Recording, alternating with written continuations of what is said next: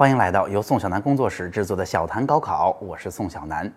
那这一周啊，有家长问了一个好问题，宋老师，我想咨询一下，目前新高三学生怎样自学或者自主复习？因为我儿子呀，目前高三，喜欢理科，理科也挺好的，但当时啊，选高中的时候上了偏文的外国语学校，省招生，不想走外语保送，现在全靠自学迎高考，因为学校复习的理科太简单了。啊，他也注上了孩子的实际成绩，孩子的成绩确实很不错哈。问怎么办？那节目开始之前，同样给大家提出这个问题，我想问大家，如果这是您的孩子，您会觉得应该更快、更难，还是刷更多题，还是有什么其他重要的地方呢？请您在脑海里想一个答案。我们开始今天的节目。就像每一期的节目一样，我们节目开始，我先告诉大家我的答案，然后给大家分析原因。我的答案是这几个好像都不是最重要的，最重要的是在第一轮复习里边一定要学得足够扎实。什么叫扎实呢？我给大家具体说一说，因为它是一个特别抽象的概念，我给大家一个具体的做法。那。想了解清楚或者回答好这个问题啊，其实特别重要的是了解清楚一轮复习同学们到底应该完成怎样的任务，达到怎样的目标。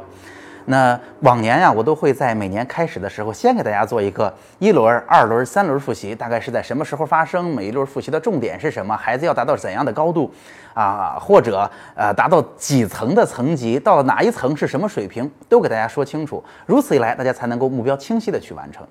那一轮复习，大家要达到什么样的目标呢？我在这儿告诉大家一下，对于那些如果我们之前呀成绩不是特别好，某些学科其实嗯过去的知识有漏洞、有瑕疵，甚至当时没有听懂的同学来说，第一轮这种地毯式的，甚至像重新学一遍一样的啊总体细节都包括的复习。那这堆同学需要的是把所有的知识都听懂，这是一个基础的要求。如果这个学科不擅长，你要做的就是都听懂。如果这个学科可能是你挺擅长的，就像这个家长说的，我们的成绩很不错，那在一轮复习里边要达到一个什么样的目标呢？就是让知识形成框架、形成结构，在我们脑子里长在那儿。就像呃，我之前给大家举过例子，就像知识树一样，我们能够知道不同的章节之间。学了哪些新的呃概念？它的定义，以及大家听我说哈，这几块非常重要。定义以及每一章的原理或者定理，听起来我说的很偏理科，但其实对于文科的像政治啊、历史啊，也都能用得上这个思路哈。以及我们需要在原理、定理的基础之上，了解每一个原理和定理的典型应用。那之后呢，我一定会专门做节目给大家分析，哎，理科、文科到底是怎么整理知识结构的，然后怎么把知识记住，又怎么按图索骥的去找到它使用的。但是在这儿，我先把要求说清楚，那就是合上书，你能够复述，甚至向同学讲述这一章讲了哪些概念，它有哪些原理定理，以及它典型的应用是什么。我在这儿给大家举一个例子。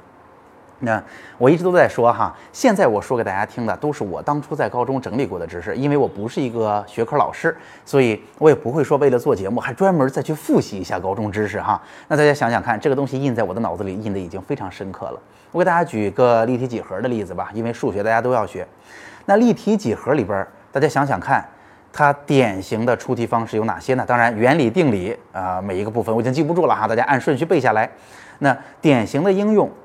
一般来讲就是正多面体，正多面体有哪几种啊？常见的有正四面体、正六面体，也就是立方体，以及啊那个无穷多面体，就是球体，是不是？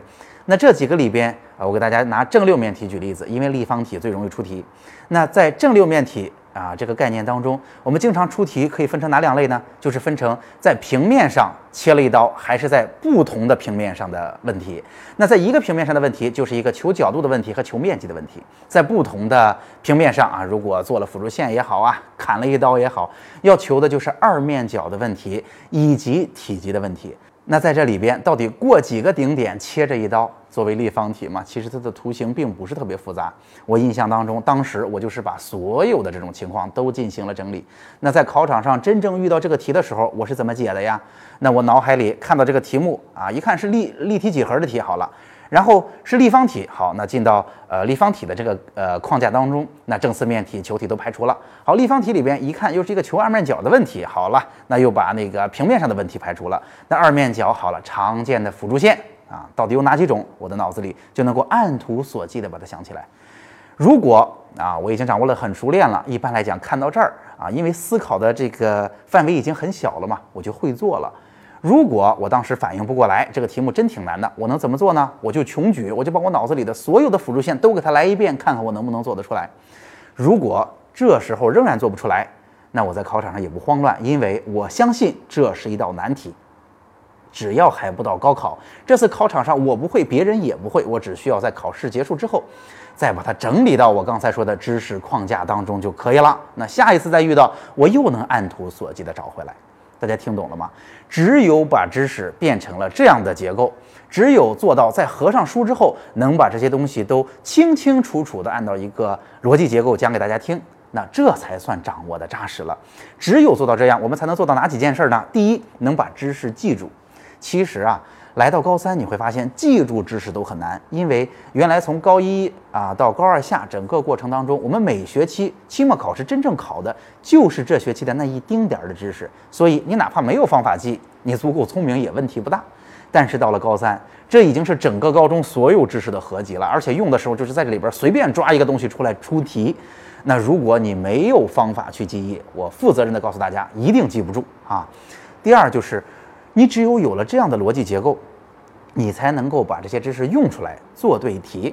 我一直都提问大家这么个问题嘛。那同学们，如果你看到一个题目，你当下呀没有立刻反应过来，如果你反应过来了，当然这个题就会做了，对吧？当然，如果这个题比较难，或者碰到了你不熟的知识呢？好，如果当下反应不过来，你有什么方法？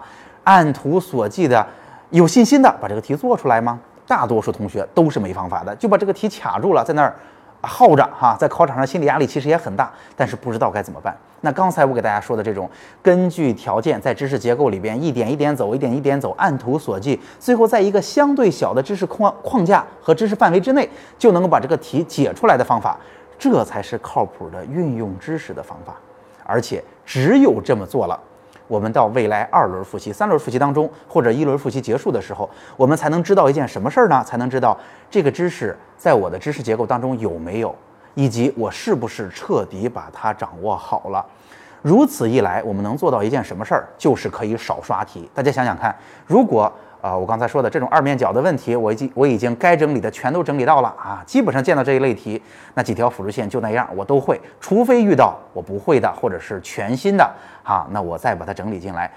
只要是我会的，我熟悉的图形，我未来在呃复习当中就不用一遍一遍的刷题做了呀。大家知道，很多同学愿意去刷题，但是刷题真正对你的复习有作用吗？不一定。原因是，如果你已经掌握了，你不停地重复，它有什么意义呢？有这功夫多休息休息不好吗？但是大多数同学因为脑子里没有这个知识结构，他压根儿就回答不了这个问题：我到底是不是已经掌握了？他没法做这个判断。所以啊，说到这儿，相信大家能够理解为什么我在节目开始的时候是那样回答这个问题的。就是在这个时候，如果学有余力，想要自己往前跑，那最重要的关键点，既不是跑更快。也不是刷更多的题，那当然，如果可以的话，更难一点是可以的哈。但是最最重要的是把知识学得非常扎实。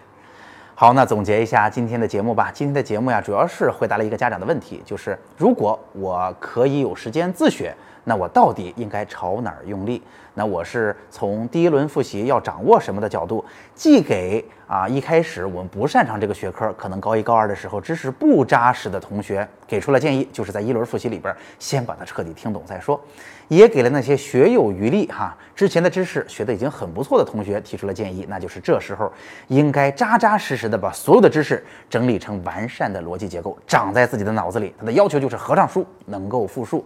如此一来，你会发现在二轮、三轮复习的时候，你会事半功倍，这些东西都会传说中的做到会了就不丢分儿的这件事儿，其实还是很难的。